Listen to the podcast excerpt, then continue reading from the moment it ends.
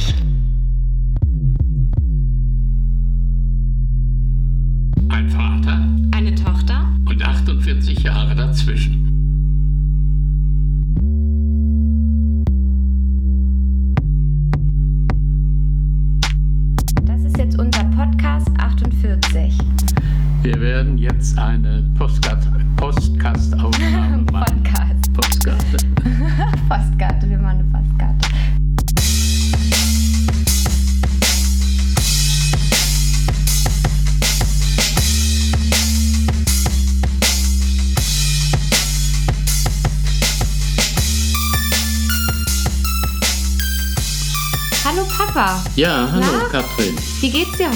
Gut, wie immer, wenn Wie ich hierher komme. Oh, das ist ja schön. Schön, dass du da bist. Gemütlich, Kaffee getrunken. Ja, wir haben gerade leckere ähm, kleine Blätterteiggebäcke gegessen. Die waren sehr lecker mit Kirschfüllung. Ja, ich mag die mit Apfel aber auch total gerne. Also mir liegt Kirsch. Kirsche näher und hat sehr gut geschmeckt. Ja, cool. Ja, wir hatten ja jetzt beim letzten Mal über so viele Sachen gesprochen und jetzt habe ich überlegt, vielleicht sprechen wir mal über was, wo wir beide Erfahrungen mitgemacht haben und ähm, ja, da habe ich gedacht, wo kennen wir uns denn beide ein bisschen aus und können mal schauen, wie hast du das erlebt, wie habe ich das erlebt? Und da habe ich gedacht, wir sprechen vielleicht mal heute über das heikle Thema Beziehungen. Tja, das ist heikel, weil das Leben aus Beziehungen besteht zum größten Teil. Genau. Beziehungen muss man haben, das ist Vitamin B. Genau. Und Beziehungen können ja auch bedeuten eine Partnerschaft, die man eingeht. Ja, darin kann das münden dann, ja.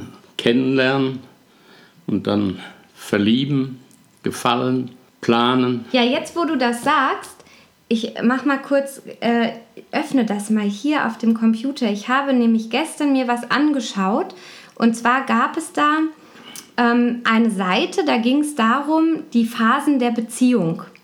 Und guck mal, das ist ganz lustig. Du hast die jetzt gerade fast schon komplett so genannt. Und zwar die neun Phasen jeder Beziehung. Wird hier gesagt, die erste Phase ist die große Verliebtheit. Gut, also ich meine, in dem Fall geht es jetzt auch wirklich um Partnerschaften, um Liebesbeziehungen. Die große Verliebtheit. Zweitens, das große Verständnis. Drittens, die kleinen Stolperer. Viertens, unterschiedliche Erwartungen. Fünftens, die kleinen Änderungsversuche. Sechs, die große Zufriedenheit. Sieben, die großen Zweifel. Acht, der Umschwung im Bett. Und neun, das endlose Vertrauen. Das muss sein. Wenn man da hinkommt, ist das eine gute Sache, ne? wenn man das nicht hat von beiden Seiten, wenn es eine Partnerschaft ist, dann ist es schwierig. Denn Vertrauen ist ja nicht nur da in der Beziehung zu dem Körper des Menschen, das heißt also, dass er treu ist, dass er auch äh, das hält, was er mal versprochen hat. Darauf vertraut man ja, wenn man eine Partnerschaft eingeht. Vertrauen geht auch um das Pekunäre, das heißt um das Geld, um den Besitz, um die. Aufteilung des Besitzes. Und wunderbar ist das erklärt in dem alten Gedicht Das Lied von der Glocke. Da ist es also von Friedrich Schiller wunderbar beschrieben, wie die Menschen sich kennenlernen, eine Ehe eingehen, eine Familie gründen und was daraus erwächst und entsteht. Und das hat Schiller vor so langer Zeit uns ganz deutlich und klar aufgezeigt, wie das eigentlich sein muss. Nur die Zeit hat sich derartig stark geändert, dass wir heute diese Dinge nicht mehr oder zum großen Teil nicht mehr in den, Vordergrund stellen. Ja, ich finde auch Beziehungen haben sich geändert, Werte, was Beziehungen und Partnerschaften angeht, haben sich verändert. Da können wir ja gleich nochmal drauf zurückkommen. Ich wollte nochmal was zum Vertrauen sagen. Und zwar, das ist ja hier der letzte Punkt, der neunte Punkt, endloses Vertrauen. Ähm, ich finde eigentlich, dass Vertrauen schon am Anfang beginnt. Und zwar finde ich einen wichtigen Punkt, dass man darin vertrauen kann, dass der Mensch, den man kennenlernt, auch derjenige ist, den man kennenlernt. Also das heißt, dass sich ein Mensch am Anfang nicht verstellt und man dann eine Beziehung eingeht und die dann letztendlich vielleicht gar nicht die Frucht tragen kann, die da eigentlich äh, geplant war, weil man merkt, der Mensch hat am Anfang vorgegeben, etwas ganz, jemand ganz anderes zu sein. Da finde ich, das ist schon am Anfang äh, eine ganz wichtige Sache und da möchte ich vertrauen können. Ja, ja, das ist klar. Das ist also so selbstverständlich, dass man das möchte. Aber äh, das Rollenspiel ist natürlich dem Menschen auch gegeben. Äh, es ist wie beim Schauspiel. Der Mensch möchte besser oder in einem positiven Licht dastehen und versucht natürlich eine Rolle zu spielen, um dem anderen äh, etwas zu zeigen, was nicht immer stimmt. Und das gibt es natürlich millionenfach.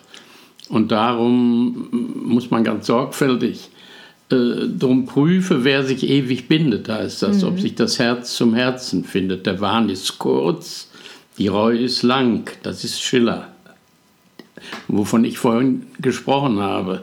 Schiller äh, sah in der Verbindung zwischen Mann und Frau, äh, das hat er gleichgesetzt in der Verbindung vom flüssigen Metall, das sich ja auch verbindet. Die Bronze entsteht aus der Verbindung von Kupfer und Zinn. Daraus entsteht Bronze und die Glocke wird aus Bronze gegossen. Und die Ehe besteht aus Frau und Mann. Und daraus wird eben die Ehe geschmiedet, sagt man, oder gegossen. Und da gehört viel Vertrauen, viel äh, Übereinstimmung zu, um da etwas Positives rauszumachen. Ich meine, glücklicherweise ist es ja heutzutage so, dass eine Ehe nicht zwingenderweise aus Frau und Mann besteht. Gibt ja auch Ehen zwischen. Also bei dem, was ich vorhin sagte, ja. besteht die Ehe aus Frau und Mann. Das war Schiller noch nicht so bekannt. Ja, das stimmt. Gender war bei Schiller noch nicht äh, an der Tagesordnung. Vielleicht ja. wussten einige Wissenschaftler oder Philosophen schon darüber zu berichten, aber Schiller wusste es nicht und hat als Beispiel zu diesem Glockenguss eben Mann und Frau ja, hingestellt. Klar. Na, da waren die Diskurse auch noch anders geprägt, aber ähm, heute gibt es ja alle unterschiedlichsten ähm, Formen von Beziehungen, die eingegangen werden, die letztendlich auch dann ähm, in eine Ehe münden können. Ja, aber Vertrauen ist eine ganz wichtige Sache. Ich denke, das ist ein menschliches Bedürfnis, gemocht zu werden. Und deshalb ist man auch am Anfang einer Beziehung wahrscheinlich, zeigt man natürlich seine positiven, die besten Seiten. Die, für die man geliebt werden möchte. Die, die man auch an sich selbst liebt und nicht die, die man vielleicht an sich selbst auch gar nicht mag. Denn man möchte ja erstmal positiv auffallen und möchte nicht schon, dass das Gegenüber gleich merkt, dass man eben auch diese anderen, vielleicht negativen, nicht so schönen Seiten hat. Aber das gibt ja, na klar, also es ist ja immer ein gewisser Grad, bis zu dem das okay ist. Aber wenn man ja, sich stark verstellt und sich dann irgendwann rausstellt, man surft eigentlich gar nicht gerne und äh, fährt auch eigentlich gar nicht gern in den Urlaub, dann gibt es Probleme, wenn die Beziehung sich dann schon gefestigt hat, denke ich. Ja, es ist so, dass das Wort vertrauensvoll ja auch äh, das ausdrückt und sagt, vertrauensvoll, man ist also voll Vertrauen am Anfang. Man ist durch diese Bekanntschaft, die man ja auch ausbauen möchte, wenn es denn positiv ist, möchte man ausbauen und dann muss man schon Vollvertrauen sein. Das ähm, wird vielleicht weniger, je länger diese Bekanntschaft läuft. Das kann schon nach Tagen, Wochen, man sieht etwas, man hört etwas, man bekommt etwas gesagt von Freunden, von Bekannten, ja, über den anderen Menschen, wenn er bekannt ist und äh, da wird das Vertrauen schon auf eine Probe gestellt. Mhm. Aber man möchte ja vertrauen, man möchte ja von dem anderen äh, wissen, äh, funktioniert es vielleicht, dass wir über längere Zeit zusammenbleiben, dass wir etwas daraus bauen, aufbauen aus dieser Beziehung. Und darum ist Vertrauen am Anfang wichtig. Ist ja auch eine ganz große Basis, weil man ja in einer Beziehung gibt man sich selbst ja ein Stück weit her. Also es ist ja, man macht sich ja ganz verwundbar, man macht sich ganz verletzlich und man gibt seinem Gegenüber so viel von sich selbst, so wie man vielleicht niemand anderem gibt. Und ähm, ja, da möchte man das ja in guten Händen wissen. Aus dem Grund gehen ja auch viele Beziehungen auseinander. Oft wird etwas falsch gesagt, oft wird aus Neid oder Eifersucht etwas reingeworfen in die Beziehung und äh, dann zerbricht die, vielleicht schon am Anfang, sehr schnell und es tut etwas weh, aber je länger eine Beziehung äh, dauert, je mehr man dort hinein investiert, umso mehr muss man natürlich dieses Vertrauen ausbauen. Das muss ständig auf dem Prüfstand, das muss immer wieder äh, so lange äh, muss man hinein investieren in die Beziehung, bis man merkt, ah ja, jetzt sind wir an dem Punkt, wo es doch äh, sich bestätigt hat, es hat sich gelohnt, vertrauensvoll zu sein, ja. in Anführungsstrichen, also Vertrauen gehabt zu haben. Und wenn das funktioniert, wenn man so weit ist, dann kann man an der Beziehung weiterarbeiten. Hier steht zu dem Punkt Vertrauen. Ähm, Nähe ist in dieser Phase genauso relevant wie die Tatsache, dass beide Partner eigene Interessen haben, denen sie auch ohne den Partner nachgehen. Die Liebe ist in dieser Phase an einem Punkt angelangt, an dem sie absolut und kaum noch zu besiegen ist. Und auch das Vertrauen in den Partner ist fast grenzenlos. Das Glück hat an dieser Stelle somit eine reelle Chance jedoch nur, wenn beide Partner nach wie vor bereit sind, in die Beziehung zu investieren und den Partner nicht als Selbstverständlichkeit anzusehen. Und ich finde, der letzte Punkt, ähm, ja, jemanden als Selbstverständlichkeit anzusehen, ich glaube, das passiert vielen Paaren, dass viele, dass, dass ähm, der Mensch, mit dem man so viel Zeit verbringt und auch so viel ähm, Alltägliches teilt, dass es irgendwann wie so eine Selbstverständlichkeit wird, dass der Mensch ja da ist und dass man vielleicht sich gar nicht mehr so darum kümmert, ähm, wie geht es dem Menschen, was ist da los? Ja, das gleicht natürlich dem Besitzergreifen. Es äh, gleicht diesen, dieser Tatsache Besitzergreifen, dass man, wenn man et, etwas äh, besitzt, wenn man etwas erreicht hat, ein Level, ein, ein, ein, ein Punkt erreicht hat, indem man sich sicher ist, dass es jetzt alles gelaufen ist und funktioniert, dass man dann in die Gefahr kommt, mehrere Dinge zu vernachlässigen, die man sich vorher geschworen hat, dass das nie passiert, dass das alles gut geht. Wobei ich das Wort äh, Liebe äh, sehr vorsichtig dort sehen möchte, denn Liebe äh, bedeutet für mich doch etwas mehr und etwas anderes als wenn zwei Personen sich kennengelernt haben, haben viel füreinander empfunden, haben Gefühle investiert, haben von Vertrauen gesprochen und auch Vertrauen investiert. Das ist noch keine Liebe. Was bedeutet Liebe für dich? Liebe bedeutet für mich auch etwas Soziales oder viel Soziales.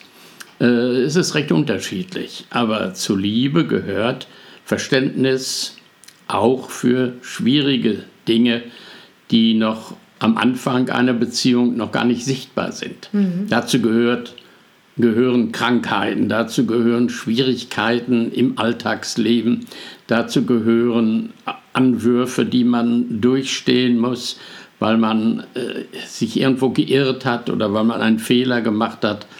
All das muss ertragen werden und dann wird die Liebe reinfließen und die wird dann wahrscheinlich auch geprüft und durch bestehen können. Also meinst du, die Liebe kann erst nach einer gewissen Dauer einer Beziehung überhaupt ähm, sich festigen oder entstehen? Entstehen. Entstehen, hätte ich gesagt, ist genau das richtige Wort. Liebe wächst. Das ist ein, wie ein Keim, den man in die Erde steckt. Das ist also das, was wir vorher besprochen haben, dieses Be diese Bekanntschaft, dieses, äh, dieses Gefühl, sich zum anderen hingezogen zu, fühl, äh, äh, hingezogen zu fühlen. Ja.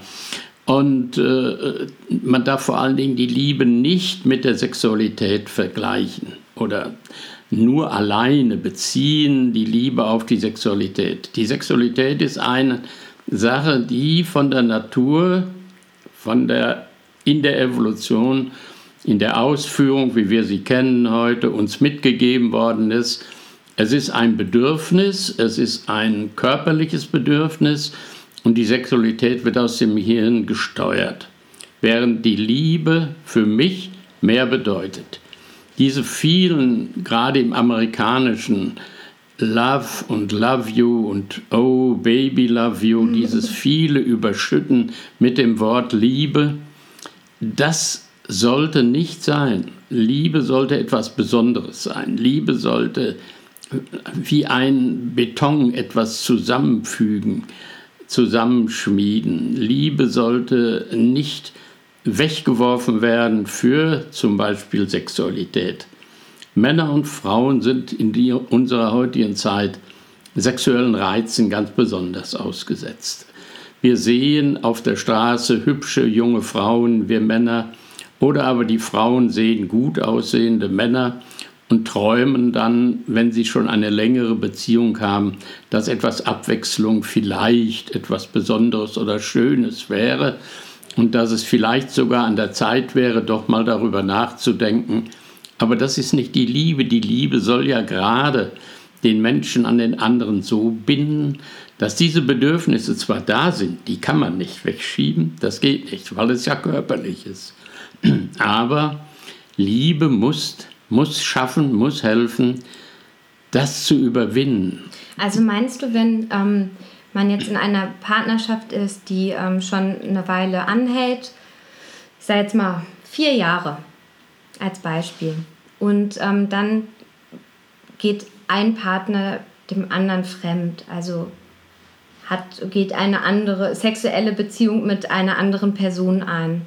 Meinst du dann, dass ähm, dieser Mensch den anderen Mensch nicht liebt? Ja, die Liebe leidet darunter. Die Liebe ist ja kein körperliche, keine körperliche Sache.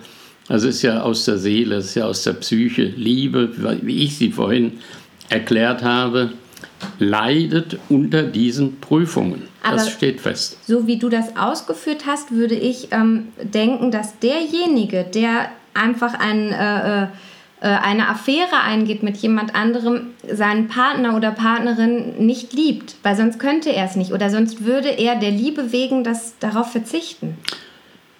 Äh, wir müssen unterscheiden, nochmal, Sexualität und Liebe. Wenn ein Partner schwer krank ist, wenn er gebrechlich ist, wenn er nicht mehr in der Lage ist, diese körperliche Sexualität durchzuführen, dann kann es passieren, dass der Partner, der andere, der Gesunde, der kräftige, der hormongesteuerte, natürlich mal ausrutscht, entgleitet, dass diese starken sexuellen Gefühle, dieser Drang äh, stärker ist als das, was er sich aufgebaut hat. Das ist so, als wenn man ein schönes Haus gebaut hat und verlässt trotzdem dieses Haus, weil man nicht in der Lage ist, das zu erhalten so müsste man auch eigentlich die Beziehung erhalten, selbst wenn die, wenn die Sexualität dort äh, Verlockungen bringt. Und in der heutigen Zeit, so wie wir heute leben, ich sagte das vorhin, sind wir starken Reizen ausgesetzt und eben auch äh, chemischen Reizen, Alkohol nenne ich hier mal, oder auch leichte Rauschgifte. Äh, das hilft auch noch dazu, vielleicht nicht mehr dem Partner treu zu sein, das heißt also dieser Versuchung zu widerstehen. Ja. Wir kennen das ja in allen Religionen, Adam und Eva mit dem Apfel, der Versuchung und all diesen Dingen, die Schlange. Das sind ja alles Geschichten über Liebe und Sexualität und Partnerschaft. Und ich meine, wenn wir es schaffen sollten, wenn wir eine Liebe erreicht haben, eine, eine, ein, ein, ein Level, in dem die Liebe fest ist und da ist und das Vertrauen in den Partner so stark ist, dass man sagt, alles andere ist nicht mehr ganz so wichtig, dann sollte man es schaffen, äh, so, das ist mein, mein Verständnis, mhm. sollte man es schaffen, auch über längere Durststrecken hinweg wie man heute so sagt, dem Partner treu zu sein. Mhm. Und was würdest du in dem Fall, was ähm, jetzt immer mehr, ich weiß nicht, das gibt es, dieses Modell, ähm, offene Beziehungen gibt es wahrscheinlich schon sehr, sehr lange Zeit, aber jetzt gerade irgendwie scheint das so ein bisschen in Mode zu kommen. Also alle sprechen darüber, offene Beziehungen. Ich habe das Gefühl, viele Menschen hier gerade in Berlin, in großen Städten haben offene Beziehungen eben, weil viele einfach sagen, ähm, ja, ich liebe meinen Partner, aber ich möchte mich sexuell auch noch anderweitig ausleben. Ja, das ist meiner Meinung nach nicht Liebe. Das ist, man ist versorgt, man, der Partner steht zur Verfügung, steht zur Seite, ist da und man lebt zusammen, man beherrscht den Alltag zusammen, hat vielleicht sogar Kinder. Und dann kann es passieren, dass äh, doch ein Bedürfnis entsteht, mal etwas, äh, sagen wir mal, nicht Verbotenes, aber doch Unerwünschtes zu tun. Und diese äh, Form der Befriedigung eines Triebes oder eines Drangs entstand auch dass es freier und öffentlicher wurde in den 60er Jahren bei uns in Deutschland, kam aus Amerika herüber, meiner Meinung nach. Mhm. Ich stehe dem sehr kritisch gegenüber. Also all das kann eine Liebe nicht festigen und mit der Dauer nicht halten. Ich kann nicht mit meiner Partnerin in den Zwingerclub gehen und dort, äh, es ist ja schon so, dass oft die Partnerin eifersüchtig auf frühere Bekannte oder äh, Menschen ist. Und wenn ich da jetzt noch diesen Fehler mache und äh, da kann man auch die Liebe mit zerstören, das zeigt sich manchmal nicht sofort und direkt. Das zeigt sich manchmal erst nach längerer Zeit, weil eben ein, es ein, meiner Meinung nach ein Angriff auf die Liebe, auf diese echte, auf das echte Zusammengehörigkeitsgefühl. Ja, ich denke, wenn beide, also das, du hast damit recht, wenn einer von beiden, und da sind wir wieder beim Vertrauen und der Ehrlichkeit, nur zustimmt, weil er dem Partner gefallen möchte. Also beziehungsweise weil er die Beziehung nicht aufgeben möchte und sagt, na klar, ich bin da locker, wir können da gerne noch andere Sexualpartner haben. Und wenn eine Person innerhalb dieser Beziehung davon nicht wirklich überzeugt ist und das nicht trennt, in, in, äh, weil viele, bei vielen geht es ja darum, dass die eben, wie du das auch trennst, sagen, es gibt Liebe. Und Liebe hat nichts mit Sexualität und Körperlichkeit zu tun. Es gibt auch Liebe ohne Sexualität und es gibt Sexualität ohne Liebe. Und die Menschen, viele die in diesen offenen Beziehungen sind, sagen ja, emotional sind wir uns treu, wir lieben nur einander. Emotional empfinden wir nicht so viel für andere, wir öffnen uns nicht so wie für den einen Menschen. Und das, was wir mit den anderen haben, was uns mit den Leuten verbindet, ist eben eine reine Sexualität. Ja, es gibt noch eine andere Form der Liebe, die religiöse Liebe, die auch in den großen Weltreligionen äh, beschrieben wird. Äh, gerade im Christentum, in dem wir hier hauptsächlich leben, ist ja Jesus zwar Mensch, aber er ist, hat nicht diese menschlichen Probleme in der Religion, sage ich ausdrücklich, nicht die menschlichen Probleme, die wir gerade besprechen. Er war nach den äh, Schriften der Evangelisten, war er unsexuell. Er hatte weder eine Frau noch ja. einen Mann noch irgendwelche Beziehungen ja, aber wer schon allein durch eine Jungfrau geboren wird, da ist doch schon mal irgendwie was falsch gelaufen. Das ist also alles Religion, das heißt von Menschen gemacht, von Menschen geschrieben, mal mit erhobenem Zeigefinger, mal mit erhobener Faust, äh, mal beschwichtigend. Aber die Liebe, die aus äh, diesen Religion, religiösen Schriften hervorgeht, die beschreibt etwas ganz anderes. Die beschreibt etwa etwas, was wir eigentlich in uns tragen sollten. Das heißt, das liebevolle Bemühen um andere Menschen. Liebe deinen Nächsten wie dich selbst. Das heißt, all das, was der andere erleidet, sollte ich ihm abnehmen, ihm helfen. Dieses Karikative, was daraus äh, klingt, das ist also ein ganz wichtiger Punkt in Aber der Religionsliebe. Ich meine, selbst in der Bibel gibt es ja Beispiele und es ist ja auch gut, dass auch da gezeigt wird, es ist nicht immer einfach. Und Liebe ist schwer, die muss erkämpft werden und die muss auch, da muss man kämpfen, jeden Tag, um die zu erhalten. Ich schaffe das nicht. Ich bin kein Mensch, der Liebe also jeden Tag zu all meinen Bekannten, Verwandten jeden Tag erneuern kann, erhalten kann. Manchmal ärgere ich mich auch. Ich habe vier Kinder, dazu gehörst du auch. Und manchmal frage ich mich, warum ist das so? Warum und werde traurig, aber auch innen äh, mit Fragen belastet, das, was die Religionen Teufel oder Satan oder Verführung nennen, dass man ihnen doch sich fragt, lohnt es sich, diese Beziehung so zu pflegen? Lohnt es sich zu den Eltern, zu der Ehefrau, zu den Kindern, die Beziehung so zu pflegen, wie ich es möchte, wie ich es tue? Und dann muss man sagen, ja, das ist die Liebe, selbst wenn es weh tut, selbst wenn man, ich habe zum Beispiel jetzt von meiner zweiten Tochter ein halbes Jahr kein Lebenszeichen gehört. Ich weiß auch nicht warum. Hm. Ich möchte gerne mal, ich habe geschrieben, dass sie vielleicht mal einen Moment Zeit hat, um sich hm, einfach mal bei mir zu melden. Und Liebe ist dann in dem Moment, wenn man sagt, okay, das gehört wahrscheinlich alles dazu. Mhm. Es gehört dazu, dass man auch mal ausgelacht wird. Es gehört dazu, dass ein anderer mal sagt, du bist ja nicht in Ordnung, du taugst nichts, aus, natürlich aus dem näheren Umfeld. Und das, wenn das ein Fremder ist, muss man da drüber stehen. Aber die Liebe sollte es schaffen, so viel Kraft zu haben, dass man das Gebot der Liebe, das uns Menschen zusammenhält, auch wirklich lebt. Aber die Liebe zu Kindern, stell, also ich habe damit ja keine Erfahrung, ich habe keine Kinder, aber ich stelle mir vor, dass das nochmal eine ganz andere Liebe ist, die man nicht vergleichen kann mit einer partnerschaftlichen Liebe, weil dort Faktoren ganz anders sind bzw. wegfallen.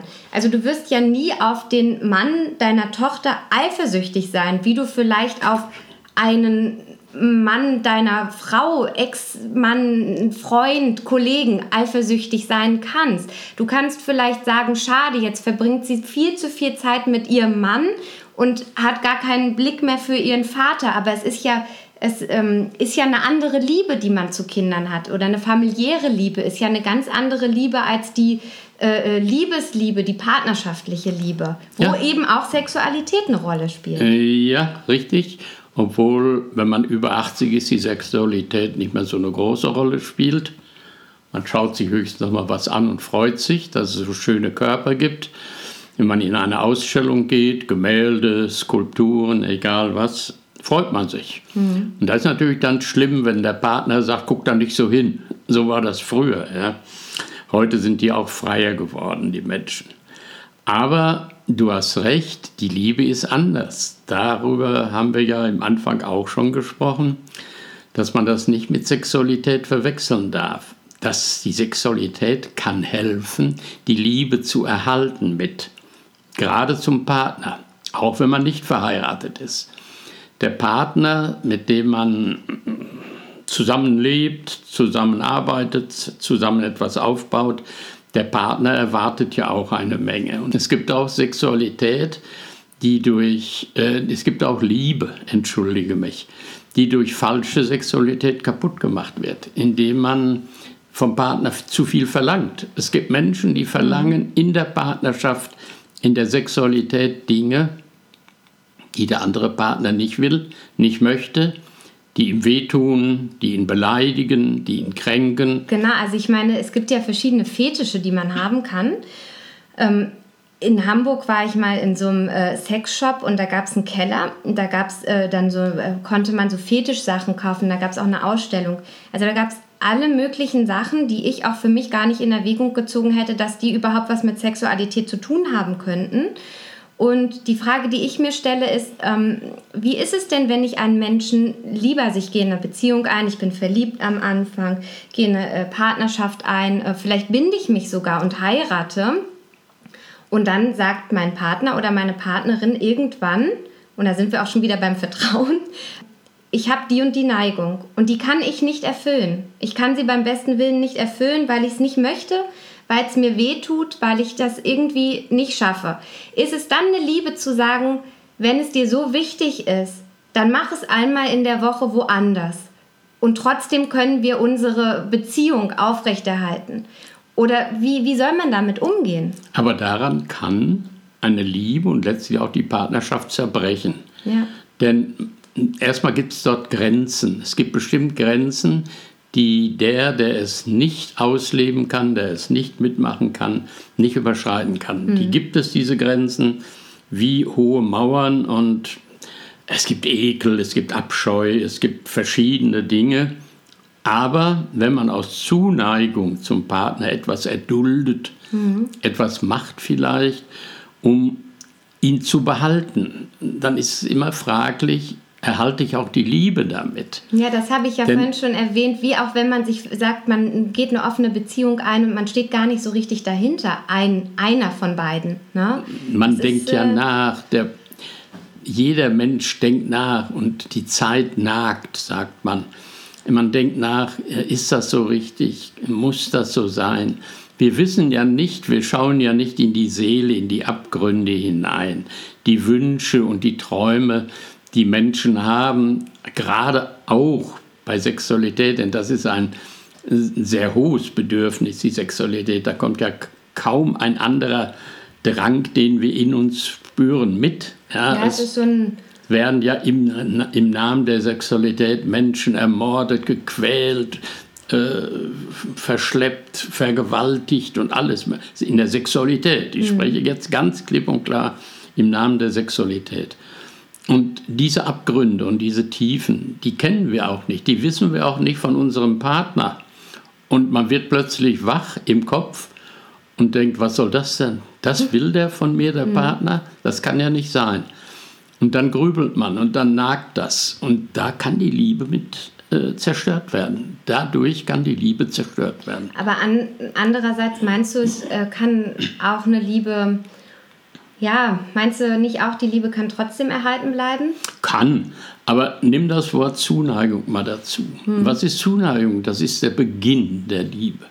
Zuneigung ist ja noch keine Liebe, nachdem wir das jetzt alles mal definiert haben und erklärt haben, in unserem Sinne erklärt haben, ist Zuneigung so ein ganz schwaches Gebilde. Die Zuneigung kann so schnell zerstört werden, schon allein durch Eifersucht oder durch Beleidigung mhm. oder durch andere Dinge ist die Zuneigung plötzlich weg. Menschen, ein Paar, ein Paar, ein Mann und eine Frau haben sich kennengelernt, äh, kennen sich ein halbes Jahr und plötzlich erfährt die Frau etwas ganz Nachteiliges und der Mann wird böse, ärgert sich darüber und schimpft die Frau aus oder umgekehrt, kann auch umgekehrt mhm. sein. Dadurch kann die Zuneigung zerstört werden.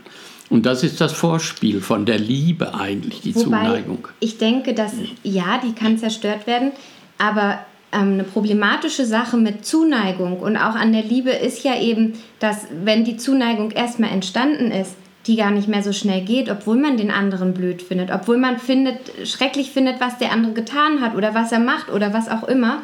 Aber das ist ja eben, das ist ja Liebeskummer, wie man es so nennt. Wenn das wenn es, wenn es das wäre. Liebeskummer ist ein erfundenes Wort. Denn in dem Moment ist ja noch gar keine Liebe da, nach meiner Auffassung. Also jetzt kann man auch keinen Kummer über diese Liebe haben, die noch gar nicht da ist. Die Liebe soll sich ja erst entwickeln. Die wird ja erst, vielleicht erst nach dem ersten Kind, wo der Mann sieht, die Frau schenkt uns beiden ein Kind, das in ihrem Körper entstanden ist. Die Frau freut sich, dass sie mit dem Mann ein Kind hat.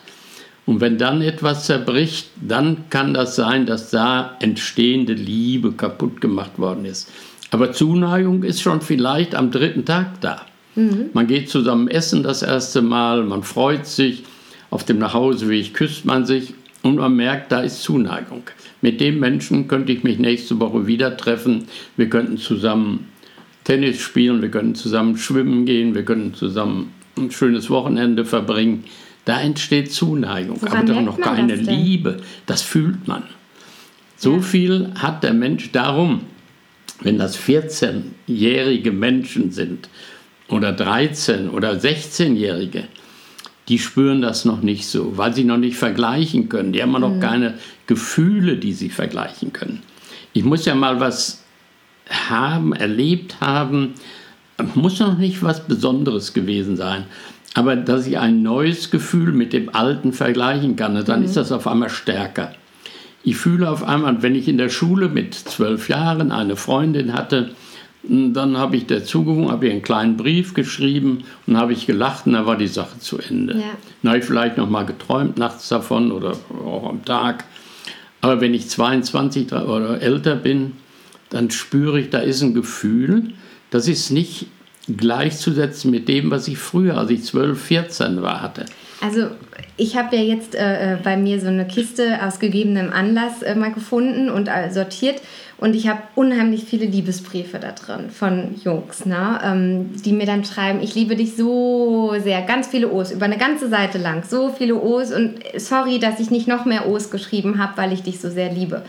So und ähm, klar, wenn ich jetzt mein Tagebuch angucke, dann schreibe ich da, äh, ich bin jetzt mit Christian zusammen, meine Freundin findet den aber gut und ich finde ihren Freund gut und dann haben wir einfach getauscht weißt du, wir haben einfach den Freund getauscht, weil wir dann den anderen irgendwie besser fanden und das war total okay für uns alle. Ja, Swingerclub-mäßig. nee, aber da waren wir zwölf. So, und ich will nur mal sagen, diese ganzen ersten Freunde, die ich hatte, wenn ich da jetzt zurückblicke, da natürlich war die Zuneigung und diese Gefühle ganz anders als die, die heute entstehen können. Sonst hätte ich auch nicht so oft meinen Freund wechseln können oder in mein Tagebuch schreiben können, der, was weiß ich, Sebastian ist doof, ich gehe jetzt mit Markus. Ja, das wechselt sich ja da teilweise in dem Alter dann doch recht schnell ab. Ich weiß nicht, wie du das erlebt hast. Also ich hatte ein paar Freunde, mit denen ich sag mal jetzt nichts auf einer sexuellen Ebene gelaufen ist, aber man ging so miteinander. Ne? Man, man war dann ein Pärchen, man war zusammen und ähm, ja, ich denke, das war damals noch so ein bisschen durch andere Sachen auch beeinflusst. Dann war ein cooler Typ an der Schule, dann war das natürlich toll, mit dem coolsten Typen irgendwie zusammen zu sein. Wenn der doof war, dann war der doof und dann ging man mit einem anderen. Und ja. Ja, ich hatte äh, so etwas nicht in, in, in größerem Ausmaß erlebt. Ich lebte also in dieser Werkssiedlung im, wie nennt man das, Pubertäts- und Teenageralter und hatte kaum äh, Möglichkeiten zu engeren Beziehungen. Es war mhm. alles Oberfläche. Man ging gemeinsam ins Kino, hat mal Spaß gehabt, hat sich auch mal geküsst. Mhm. Oder äh, auch wenn da so ein Volksfest war mit dem Karussell, dann ist man Karussell gefahren, hat sich in den Arm ne? genommen ne? und so ja. etwas. Ja.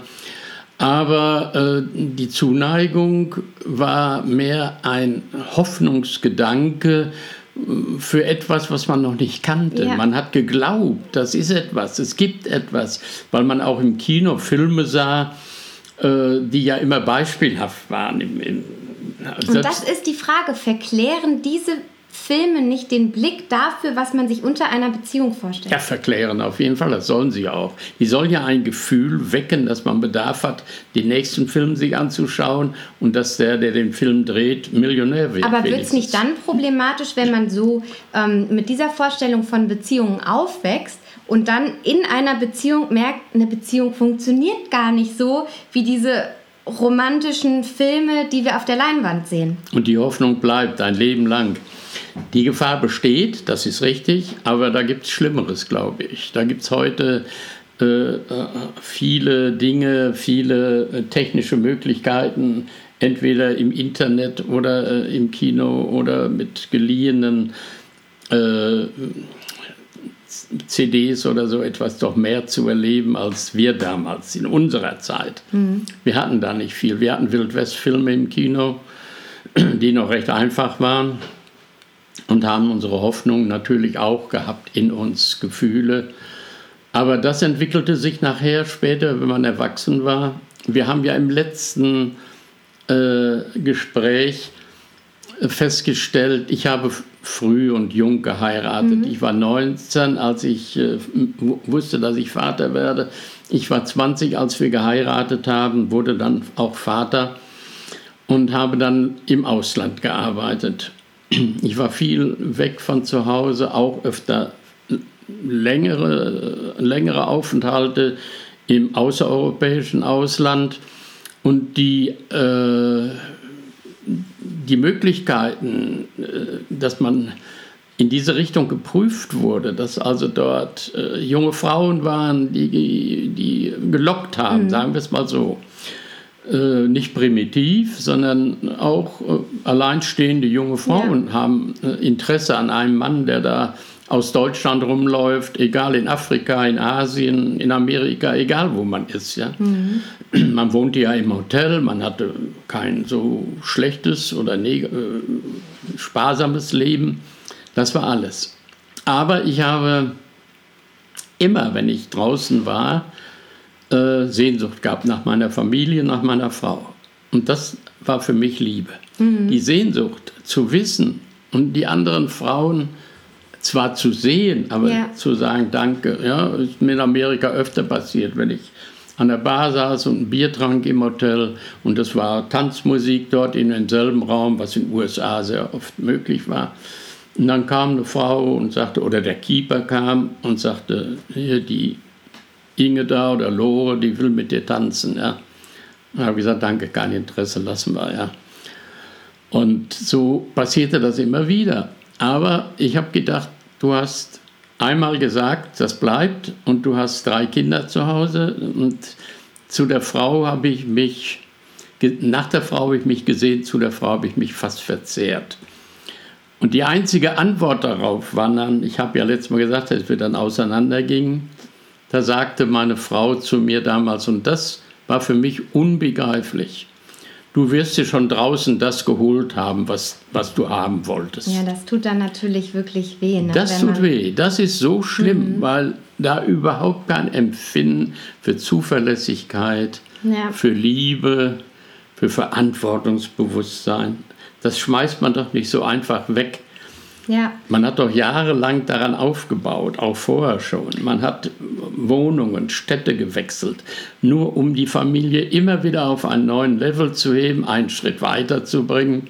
Und dann als allerletzten Abschied man dann vom Partner gesagt bekommt, ja, warum hast du das denn nicht gemacht? Hast weißt doch Gelegenheit genug gehabt. Weißt du, was ich daran interessant finde an dem Punkt wirklich?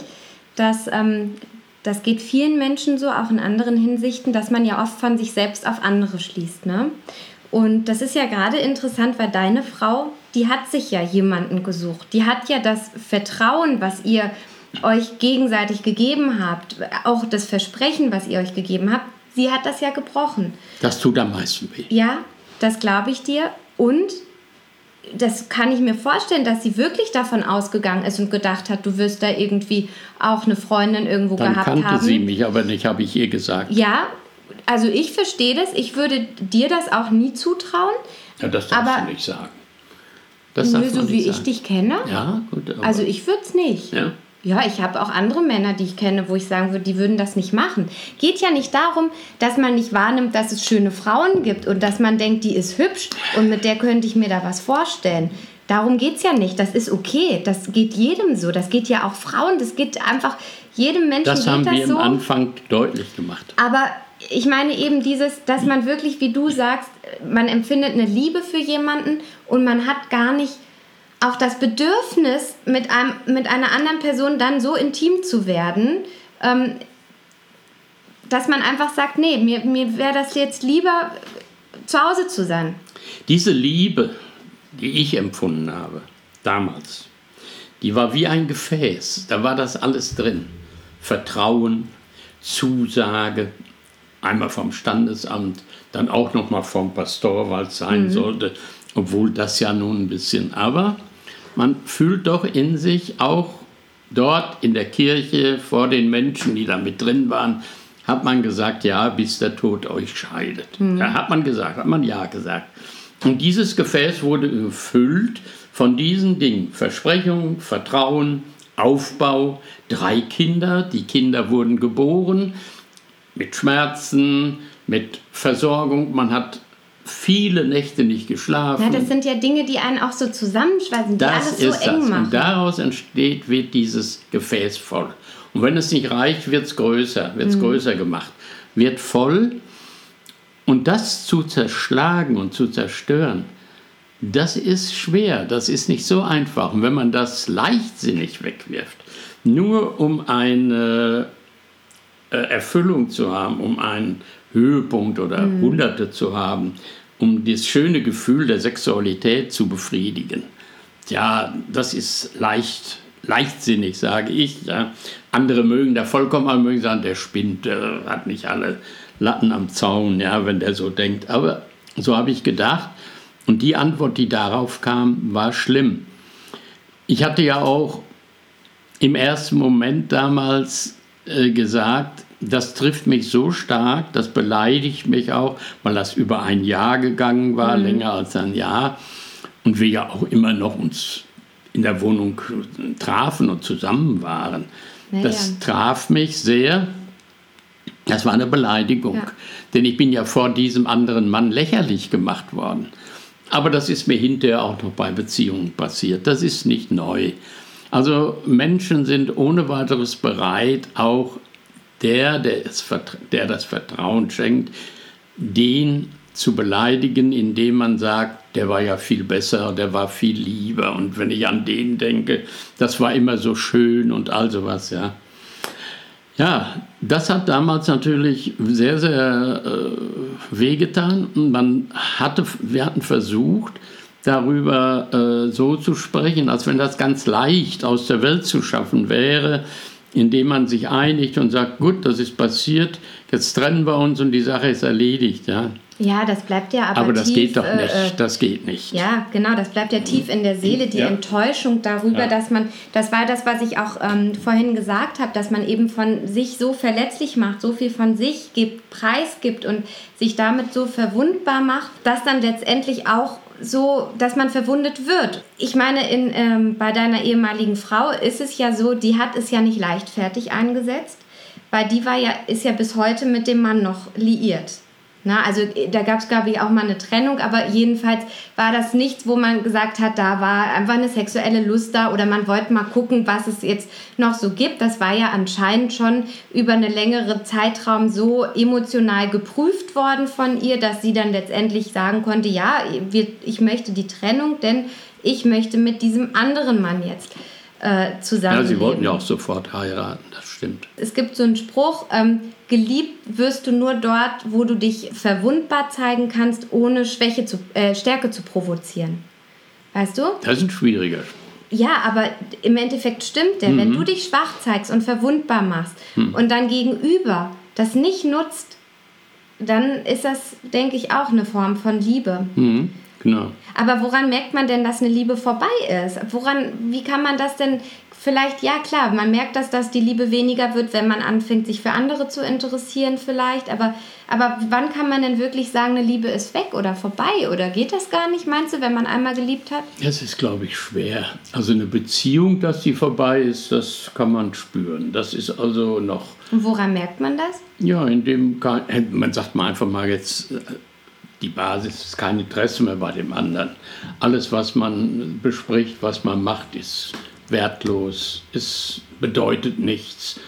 Äh, Das kann man spüren, das kann man sehen und das kann man auch an täglichen äh, Dingen sehen. Ja? Wenn man ein Geschenk macht und das Geschenk wird nicht be bewertet, wird nicht bewusst wahrgenommen, oh, leg mal dahin, das ist schon gut. Ja? Oder man kann sich anstrengen, man kann, man kann der Partnerin ein Haus bauen. Und die sagt, wollte ich gar nicht. Ist mir doch egal, ob ein Haus hast oder nicht. Ja, ja solche Dinge sind natürlich äh, in der Beziehung zu spüren. Ob das schon was mit Liebe zu tun hat, glaube ich nicht. Aber Darum angenommen, man ja- liebt schon. Geht dann die Liebe weg? Wo geht die denn hin, die Liebe? Die ist ja da, die Wird geht ja nicht vernichtet. einfach weg. Wird vernichtet. Aber geht das? Das geht. Die wird vernichtet. Liebe ist ja, wie gesagt, kein Gefühl. Liebe ist kein, äh, Liebe ist ein, eine Zeitspanne, in der zwei Menschen oder mehrere Menschen, wenn man die Kinder liebt, wenn man die Eltern liebt, in dem mehrere Kinder, äh, mehrere, mehrere Menschen miteinander verbunden sind und fest füreinander einstehen. Das ist schon mal ein Teil dieser Liebe. Und wenn das nicht mehr ist, wenn einer diesen Kreis verlässt, der Mann, die Frau, die Eltern, dann geht ein Teil der Liebe weg. Das geht verloren. Das heißt also, der Vater, die Mutter, äh, zwei Väter, zwei Mütter, ein Mann, eine Frau, ein Kind.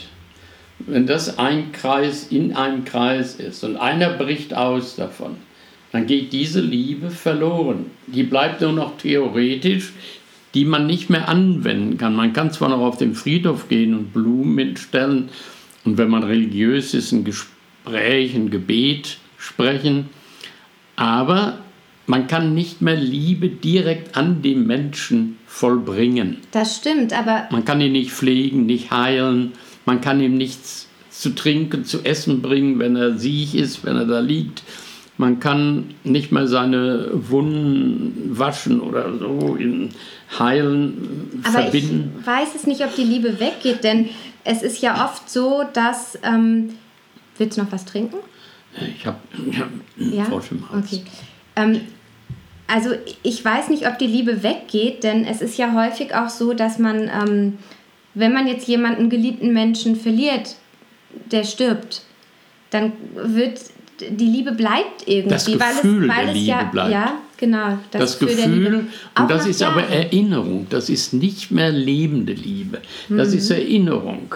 Die Erinnerung an die Liebe, die da war, zu dem Menschen, beim Ehepaar am stärksten. Wenn also eine, ein Paar in Liebe zusammenlebt, in Verbundenheit, wenn einer für den anderen einsteht, wenn nicht der eine äh, 20 Euro aus der Kasse stiehlt und sich dafür etwas Schönes kauft, ohne dem anderen das zu sagen und der staunt, dass es Geld, ja, solche Dinge, die, die, die, die machen die Liebe kaputt, ja. Also das Vertrauen, die Liebe, das Zusammenstehen, wenn das bestanden hat und einer von den beiden scheidet aus, stirbt oder geht weg, wie es in meinem Fall war, verlässt also diese Beziehung, dann geht die Liebe kaputt. Die kannst du, du kannst nur noch in der schönen Erinnerung leben. Im Anfang entsteht eine Antiliebe. Im Anfang entsteht, ich will jetzt nicht sagen, Wut gibt es auch, aber ich habe mehr das Gefühl des Verlassenseins gehabt. Na, es, es entsteht, da bin ich mir sicher, ein Ärger, das ist auch ein starkes Gefühl. Es ist genau Ja. das Gegengefühl. Er liegt dagegen eine Was Anti- wir auch brauchen. Wir, wir brauchen ja einfach immer, wir brauchen ja immer beide Seiten der Gefühle, um die überhaupt spüren zu Und in der können. Zeit besteht die Gefahr, dass du die meisten Fehler machst. Ja. In, diesem, in dieser Gefühlswelt, in der du dann lebst, kann das passieren, dass du dauernd, andauernd Fehler machst. Im Alltag, in der nächsten Beziehung, im Beruf. Überall kann es pass passieren, dass du stolperst. Und also gibt es viele, die werden Alkoholiker in der Zeit. Ja, Ich habe am Freitagabend eine Talkshow gesehen. Da war ein junger Mann, der hat mit seiner Frau auf der Couch gesessen und hat die gesagt, ich verlasse dich jetzt. Ich habe schon seit längerer Zeit einen anderen Mann. Im Südwestfunk, äh, Kraft, äh, Kraftwerk, glaube ich, heißt die Sendung oder wie. Und äh, Gaswerk. Also. Und da äh, ist er zum Alkoholiker und zum Obdachlosen geworden. Ja, der ist total, war auf der untersten Stufe, den die Genau, Deutschen. das, das hat dann, glaube ich, aber was mit so Trauerarbeit äh, zu tun. Und da, das ist ja auch wieder Kraft war ihm genommen. ganz worden. individuell, wie man mit sowas umgehen kann. Das ist ja schon, da, du bist ja schon psychisch geprägt. Na, und es kann sein, dass du mit deiner ersten Trennung gut umgehen konntest, aber weil du dadurch eben geprägt bist, kann es sein, dass du mit einer nächsten Trennung nicht gut umgehen könntest oder hättest können oder konntest oder es wurde leichter. Aber wenn der Partner darunter leidet, wenn er sich, wenn er sein Leben beendet, dann, wenn er verlassen wird, dann hat man auch Schuld, dann hat man Mitschuld. Denn wenn jemand aus dem Leben geht, aus diesen Gründen, weil man leichtfertig, einfach eine Beziehung äh, betrügerischerweise, sagt man ja heute auch leicht, äh, zerstört, dann trägt man vielleicht eine Mitverantwortung. Und Liebe heißt ja auch Verantwortung für den anderen haben. Ja, aber Liebe Schuld- heißt ja, ich trage ja den anderen mit.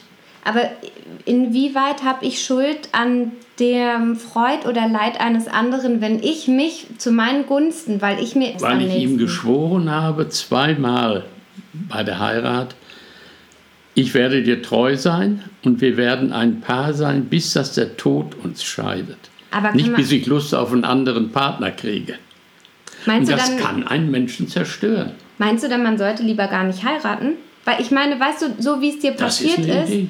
man kann das, glaube ich, nie voraussagen. Also dieses Versprechen, bis dass der Tod uns scheidet, werden wir äh, liebevoll, glücklich, äh, immer nach Harmonie bestrebt das gibt es- zusammenleben. Das wird auch nicht gesprochen. Das wird am Standesamt auch in der Kirche nicht gesprochen. Wie, was, sagt, was wird denn da Dass das froh und glücklich ist. Sind Sie bereit, die Frau zu ihrem, äh, zu, die Ingeborg Krämer oder Meier zu ihrer Frau zu nehmen, sie ehren und lieben, bis dass der Tod euch scheidet.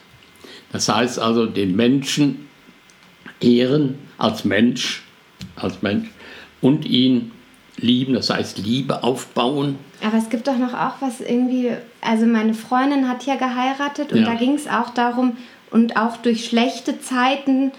Ähm, wie in guten wie in schlechten Zeiten. Genau. Zusammenzustehen in guten wie in schlechten Zeiten. Ja, genau, das meine ich. Ja, ja das gehört dazu. Mhm. Aber wenn man das, ich sage doch jetzt nochmal, aus sexuellen Gründen, das haben wir am Anfang gesagt, aus, zur Befriedigung der Sexualität, das verlässt, das zerstört, was wir gerade geschworen haben, dann ist das leichtfertig, meine ich. Ja.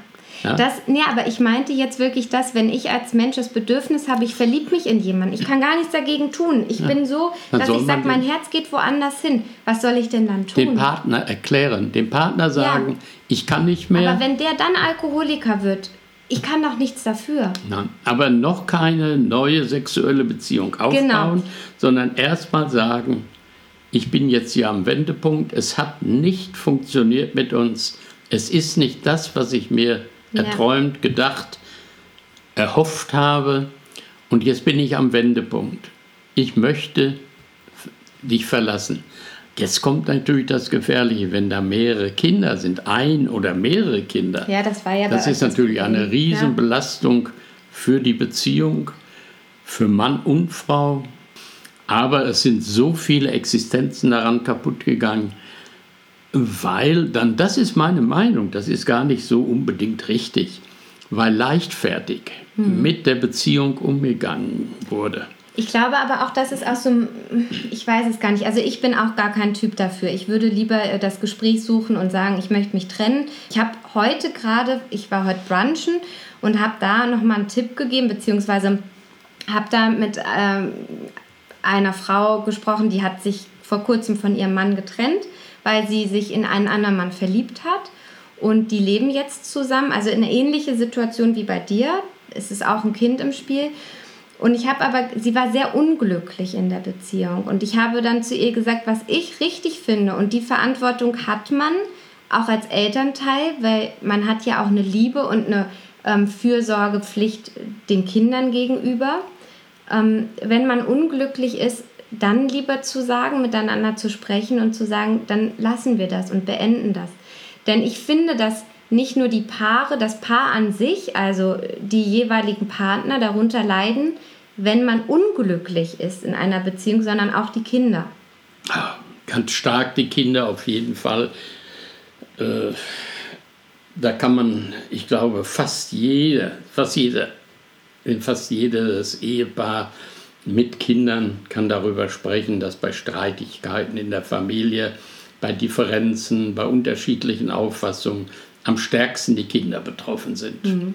Und je stärker die Gefühle ausbrechen, umso stärker werden auch die Kinder damit reingezogen, die manchmal gar nicht verstehen, was da überhaupt los ist. Genau, das ist ja. Das liegt aber meistens nicht an einem Menschen. Nee, das ist klar, aber ich denke, wenn ein Mensch kommuniziert, dass er so unglücklich ist in der Beziehung und ähm, das über einen längeren Zeitraum so kommuniziert, dann ähm, man spürt das ja auch. Gerade als Kind, man spürt das ja, wenn jemand unzufrieden ist und unglücklich und es macht einen Druck, das ähm, ist für ein Kind ganz schwierig zu ertragen. Und dann denke ich, sollte man auch schon allein für die Person, für die eigene Psyche selbst, sollte man sich einfach trennen und sagen, hier geht es nicht weiter mit uns.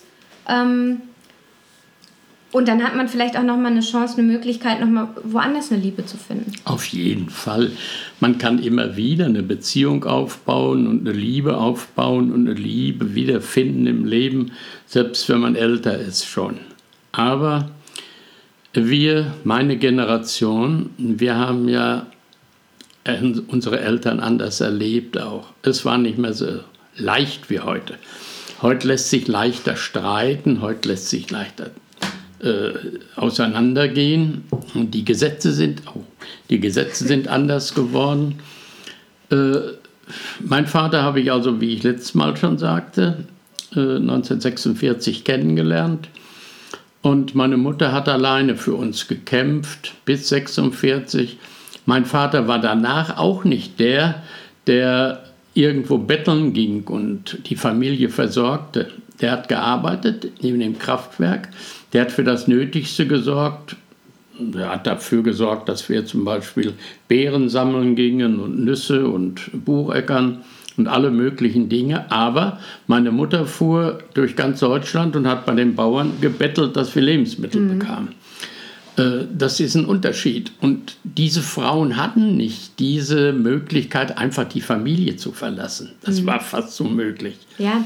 Den Frauen äh, äh stand wahrscheinlich äh, standen die Kinder näher und wenn der Mann noch so unverträglich war, weil der ja im Krieg grauenvolle Sachen erlebt hatte und sehr zer psychisch zerstört nach Hause kam, nach langer Gefangenschaft, vielleicht im freien Feld gelegen hat, da die ersten Wochen und Monate im Regen und äh, allen möglichen schlechten Verhältnissen, äh, da waren die Frauen zu Hause und die haben gekämpft. Und das haben wir erlebt als Kinder. Wir haben gesehen, wie gekämpft wurde. Wir haben natürlich auch gesehen, wie unzufrieden die Väter waren, die nach Hause kamen. Die hatten eine jüngere Frau verlassen und kamen nach sieben, mein Vater kam nach sieben Jahren nach Hause, die Frau war sieben Jahre älter. Ja. Hatte drei Kinder und war eine ganz ja. andere Frau als die, die, in die er sich mal verliebt hatte. Ja.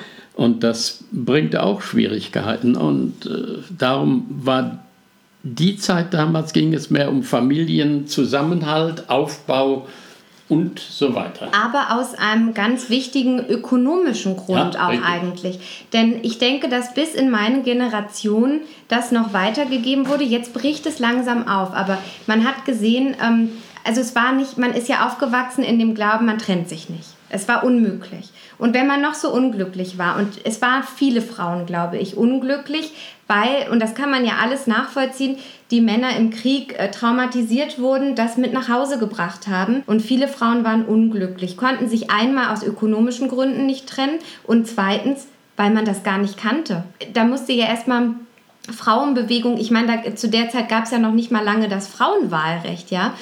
Und ähm, jetzt bricht das ja langsam auf. Man merkt immer mehr, ich meine, bis in die 70er Jahre konnten Männer bestimmen, ob ihre Ehefrau arbeiten geht oder nicht. So, das, der Schweiz sollte noch ja, wählen gehen dürfen. Das, das sind ja alles Dinge, äh, die jetzt langsam aufbrechen. Das war ja wahrscheinlich vor 30 oder 40 Jahren war das unmöglich, dass man äh, homosexuelle Ehen eingeht. Das sind ja alles Dinge, die äh, die Zeit jetzt mit sich bringt, was gut ist. Und deshalb denke ich, dass es bis heute aber noch den Gedanken gibt, sich lieber nicht zu trennen. Wo ich aber sage, ich finde das notwendig.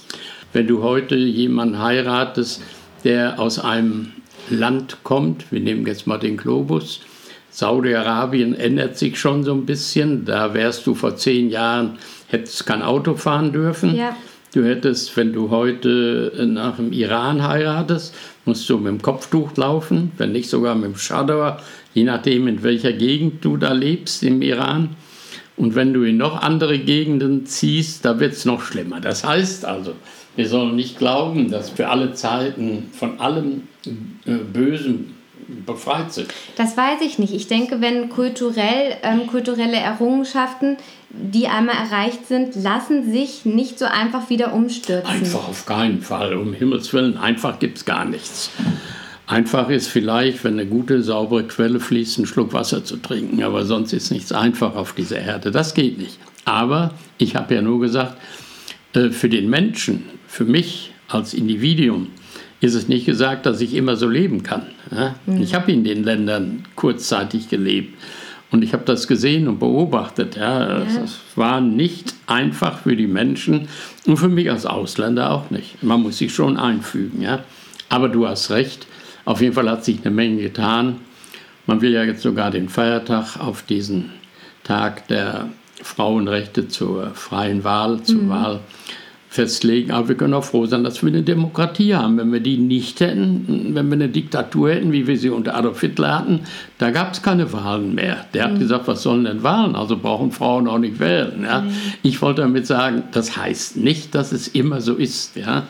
Äh, da muss man ganz vorsichtig sein. Wie würdest du denn jetzt heute, also ich meine, jetzt willst du ja keine Frau kennenlernen, aber wenn du das mal nur mal so imaginierst, wie würdest du jetzt heutzutage eine Frau kennenlernen? Was würdest du da machen? Wenn du jetzt sagst, Mensch, jetzt noch mal eine nette Begleitung.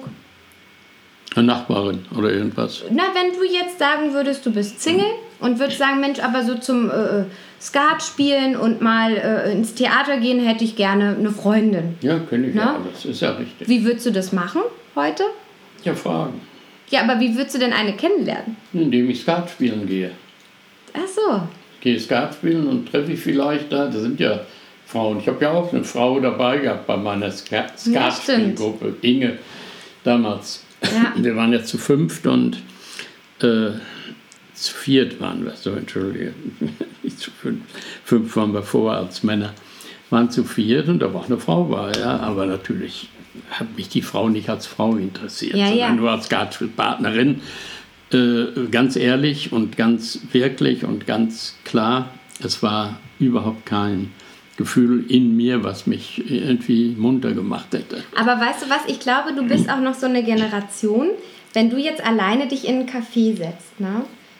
Du würdest ins Gespräch kommen mit Frauen in deinem Alter oder zehn Jahre jünger, sage ich mal. Jedes Mal eine Fleischtheke. Ich merke das ja auch manchmal, wenn wir zusammen stehen, ne? dass dann Frauen kommen und über den Hund, den sie dann streicheln wollen, mit dir ins Gespräch kommen und die ja. finden dich dann toll, die finden dich attraktiv, denken, ach, hier, für das Alter ist das doch noch ein schmucker Kerl hier. Aber ähm, ja, ich denke, dass, äh, also ich glaube, dass du das sogar erreichen könntest, indem du dich in eine Eisbude setzt und wartest. Und da würdest du bestimmt mit jemandem, wenn man da vormittags geht, äh, wo viele Leute gehen, die eben im Rentenalter sind, ja, ähm, dass man das da erreichen könnte. Ich meine, in meiner Generation ist ja völlig anders. Da spricht man ja gar nicht mehr miteinander. Da wird man gar nicht mehr angesprochen. Die Leute sind so, die Fremden so, das ist alles so anders geworden. Und als ich jugendlich war, war das noch nicht so, aber durch diese neuen Kommunikationstechniken, durch alles einfach irgendwie, ich weiß auch nicht, heute gibt es ja Apps, mit denen du Leute kennenlernst, ja, wo du dir Beziehungen suchst oder Sexualität oder was auch immer. Früher gab es Tanzcafés. Ja. War die andere Welt. Aber irgendwie auch netter als über Apps, oder? Auf jeden Fall. Und du konntest dann, was wir am Anfang sagten, längere Zeit prüfen, wenn du jemanden kennenlernst. Das zweite Mal hingegangen, das dritte Mal hingegangen. Und allmählich konntest du was aufbauen, dort ein Gespräch, wenn jemand sprechen wollte. Naja, heute diese schnell wechselnden Paarprüfungen, da fünf Minuten sitzen und sprechen und dann können wir zusammenbleiben. Also das finde ich ein bisschen verrückt, aber jede Zeit hat ihre ihre äh, Gegebenheiten. Ja. Das ist schon so. Aber schade finde ich ein bisschen, dass die Spannung und Romantik so ein bisschen auf der Strecke bleibt, weil das früher so war. Zum Beispiel, wenn ich zur Schule gegangen bin und ich fand, äh, habe immer einen Jungen gesehen in der S-Bahn, den ich toll fand, angenommen. Und der saß immer ungefähr an der gleichen Stelle. Habe ich doch jeden Tag mich gefragt, ach, wird der wieder da sein? Da gab es eine Spannung. Wenn ich jetzt heute in einer App mir einen aussuche und sehe den und denke, ja, der sieht gut aus, der gefällt mir gut. Ich kann ja gar nichts über diese Ausstrahlung von dem Menschen sagen. Ich habe keine Stimme, ich habe gar nichts und ich finde eine Ausstrahlung, wenn man sich live sieht, wirft nochmal ein ganz anderes Bild. Natürlich habe ich auch das erlebt, was du gerade gesagt hast. Aber es ist erstaunlich, das, was Menschen, die 30 Jahre alt sind oder 20, sagen wir 20 bis 30, da ist ja da, wo wirklich die Beziehung zum anderen Geschlecht am stärksten, der, die Beziehungshoffnung am stärksten ist. So habe ich das erlebt und auch immer gelesen und mitbekommen, dass sie da am stärksten ist. Das mhm. heißt nicht, dass sie dann weg ist, nein, aber da ist sie am stärksten. Und ist auch von Natur aus so richtig, denn das, was wir Gott nennen, ist meiner Meinung nach die Natur, das heißt die Kraft, die in uns steckt und die in allen, an, allen äh, Pflanzen, Tieren, Menschen innewohnt, die Kraft, sich zu erhalten, sich zu vermehren. Und das ist drin. Und da ist zwischen 20 und 30 Jahren heute bei den Menschen das am stärksten. Aber ich habe das auch erlebt und äh, man glaubt das nicht, ich habe das nicht geglaubt, äh, wenn man 80 und älter wird, dass dann was alles wegfällt. Mhm. Es fällt zum Beispiel, äh, die Eifersucht fällt weg. Es fällt weg die, der Neid. Es fällt, ganz schwach sind die Dinge noch da. Die können ja nicht ganz weg mhm. sein. Das heißt, das ganze Denken und Fühlen ändert sich. Nur diese Grundbegriffe des Fühlens, die bleiben. Die sind nicht weg. Das heißt, dass man sich zu Menschen hingezogen fühlt, dass man einen Menschen mit einem Menschen sprechen möchte, dass man einen Menschen anschauen möchte, dass man mit einem Menschen gemeinsam etwas Schönes erleben möchte, ihm mitteilen möchte, was man fühlt und von dem anderen natürlich erhofft, dass man Ähnliches erfährt. Das bleibt, aber sonst fällt doch vieles weg. Was aber wegfällt, ist die Sexualität. Was du gesagt hast, dass es immer noch so ein bisschen bleibt. Ich glaube, dass das ähm, das ja. sind ähm, Säulen des, des jeweiligen Menschen, denn Triebfedern zum Leben. Denn wenn wir diese Dinge nicht hätten, Eifersucht oder Liebe oder Wut Neid, ist genau, der stärkste Trieb überhaupt. Dann ähm, würden ja viele Dinge gar nicht funktionieren oder hätten sich genau. kulturell gar nicht so gefestigt. Gebe Deshalb ich dir vollkommen recht. denke ich, dass das in jedem Menschen... Nur, ich würde heute in meinem Alter nicht mehr äh, mit dem gleichen Nachdruck nach einer Partnerin suchen, wie ich es vielleicht mit 20 bis 60 getan hätte. Ich habe immer, äh, sagen wir mal, gerne äh, meine Sexualität erlebt. Gerne. Es ist nicht so, dass ich prüde war oder so etwas. Ganz bestimmt nicht. Aber all diese Dinge stehen nicht mehr im Vordergrund. Das hört auf, das wird weniger, weil wahrscheinlich ich sage das mal ganz äh, medizinisch einfach, die Hormone nicht mehr da sind. Mhm. Das heißt, das, was ich weiß von meinem Körper, die Hypophyse, also Hirnanhangdrüse und andere äh, äh, Körperteile, äh, produzieren nicht mehr diesen Druck, produzieren mhm. nicht mehr die Hormone, die dazu beitragen, dass man die Gefühle so stark hat, dass ja. man sagt, ich möchte gerne jetzt mit ja. einer Frau im Arm im Bett liegen, unbedingt. ich kann Frage, auch so einen Film sehen, ohne dass mich das beweist, wie stark ja. berührt. Ja. Na, ist halt eine Libido-Frage, ne? Und die Libido nimmt genau. ab. Die genau. nimmt ab. Die nimmt ab. Die ist nicht ganz weg, aber die nimmt ab. Die Libido ist noch so minimal da, dass man äh, sich freut, wenn so wie gestern Abend war so ein Kriminalfilm und natürlich, wie das heute üblich ist, da musst du am Anfang sofort zwei Nackte im Bett liegen und dann ist der Film interessant, dann gucken mhm. die Leute aus, sonst würden die ausschalten. Sex sells. Bitte? Sex sells. Ja, ja, äh, und äh, dann ist äh, die Freude daran da noch, ja. Nichts Unerlaubtes und nichts äh, nichts, nichts Anstrengendes, hätte ich bald gesagt, nichts Anregendes, aber es ist da und es reicht aber nicht mal, um zu sagen, oh, jetzt möchte ich auch eine Frau haben oder mhm. so. Das ist vorbei. Und was würdest du mir jetzt, ähm, wenn du mir einen Beziehungstipp geben könntest, den ich so mitnehme? Ehrlichkeit. Ja, das wäre dann. Habe ich dir schon als Kind gesagt. Ja. Ehrlichkeit. Ja. Ehrlichkeit, auch wenn du was falsch machst.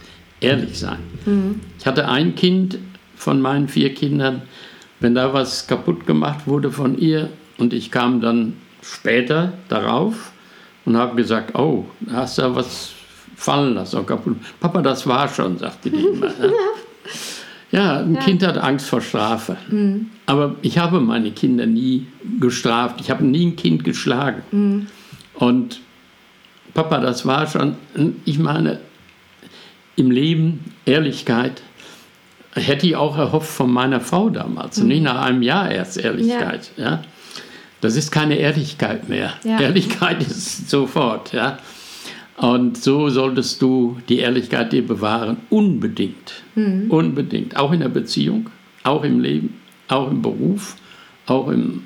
Genau, ich wollte gerade sagen, das ist ja einfach. Psychologen. Das ist äh, eine ganz wichtige Sache, was ich vorhin gesagt habe, wenn man von sich auf andere schließt. Ja. Und da kann man, äh, kann man sehr viel über sein Gegenüber lernen manchmal aus solchen Aussagen oder Dingen oder wenn jemand einem was unterstellt und sagt, du gehst so. doch fremd, du betrügst mich doch, du, du, ja. dann weiß man, ja. wenn das wirklich total absurd ist, weil es wirklich nicht stimmt, dann mhm. weiß man, sieht man ganz oft, ähm, dass es eigentlich ein Thema von dem Gegenüber ist ja. und gar nicht bei sich selbst. Vielleicht verdrängt es, also Angst davor hat, dass er das macht oder wie.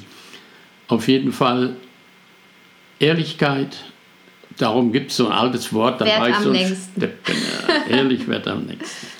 Diese, äh, ich habe ja früher Gedichte geliebt, alle Gedichte von Goethe und Schiller, was mir in die Hände kam, aber auch von anderen, von Morgenstern, von allen möglichen äh, Schriftstellern, Dichtern und äh, Poeten. Ich habe die geliebt, obwohl ich so eine erbarmungswürdige Schule nur mhm. besucht habe. Einklassig bis zum achten Schuljahr, das war schon schlimm. Aber ich habe jetzt äh, Herrn Rossmann in der Talkshow gesehen und der hat auch nur acht Jahre Volksschule besucht und ist heute einer der reichsten Männer Deutschlands, wenn wir jetzt vom Geld das mal aus der Warte des Geldes sehen, was ich nicht will. Aber ich habe auch ein zufriedenes Leben geführt sagen, mit dieser Bildung. Ja, hast doch auch. Äh, man kann immer an sich arbeiten. Sehr viel, ja. was du eben in deinem Glas des Lebens gesammelt hast. Und das ist ja auch viel wert. Willst du, willst du noch zum Abschluss ein Gedicht aufsagen? Ach, unbedingt nicht. Ein Herbstgedicht vielleicht. Oder Kennst du nicht noch ein Liebesgedicht? Ein Liebesgedicht. äh, Liebesgedichte waren nicht so sehr meine, meins. Ja, das äh, ist nicht so. Vielleicht die Glocke?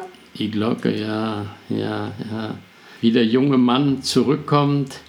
Der, der Mann ist rausgegangen in die Welt und kommt zurück und Früher kamen ja die Erstgeborenen immer zurück ins Vaterhaus, weil er das dann übernahm oder mhm. erbte oder wie man das alles nennt.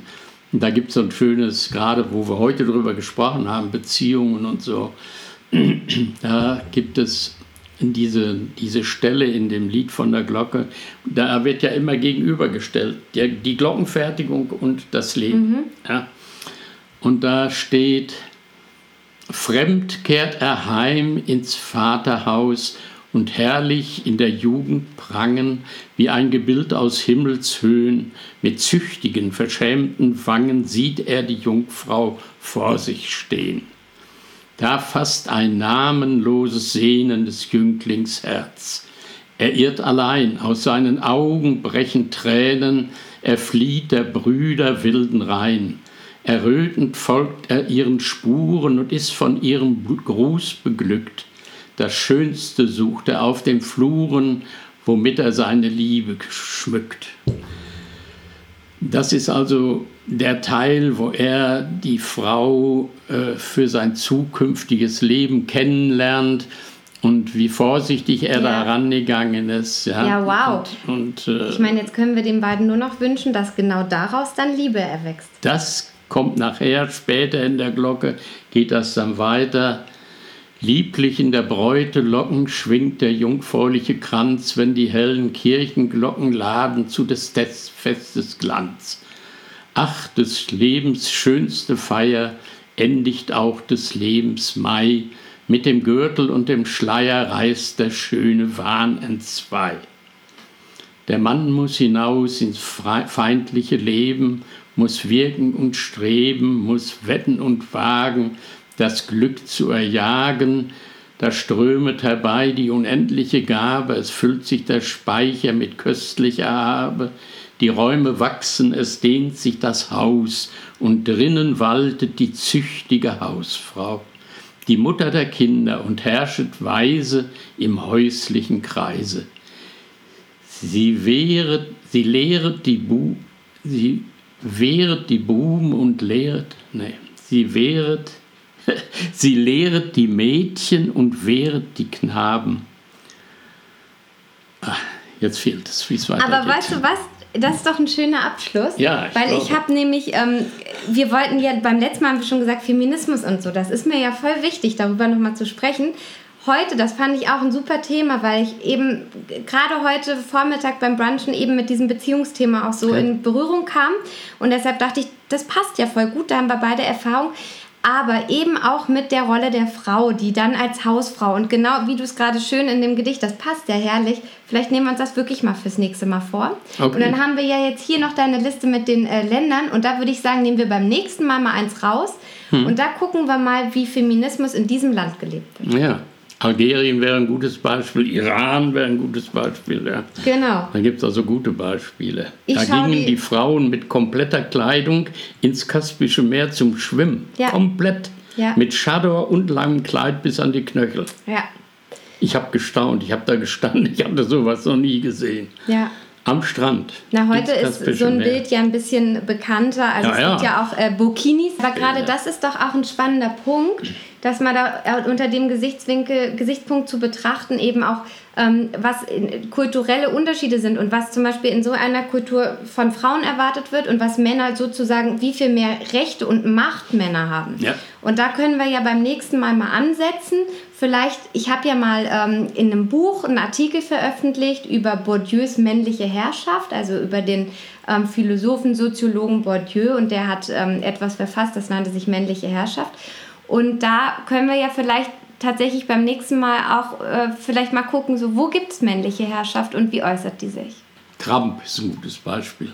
Trump sagt, ich kann auf dem Broadway jeder Frau zwischen die Beine fassen, ohne dass ich angeklagt werde. Das ist männliche Herrschaft. Ja. Ob er dazu Lust hat oder fähig ist, das ist eine ganz andere Frage.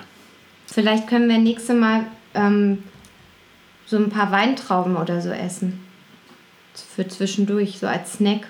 Hast du jetzt ausgeschaut? Jetzt habe ich Hunger. Nee, jetzt sagen wir noch Tschüss. Ach so, jetzt sagen wir Tschüss. Ja. Okay. Also, bis zum nächsten Mal, dann haben wir jetzt Mal. schon ein cooles Thema. Dann haben wir schon ein Thema und ich freue mich schon drauf. Ja, ich mich auch. Dann Tschüss. Ciao. Wir sehen uns ja jetzt noch.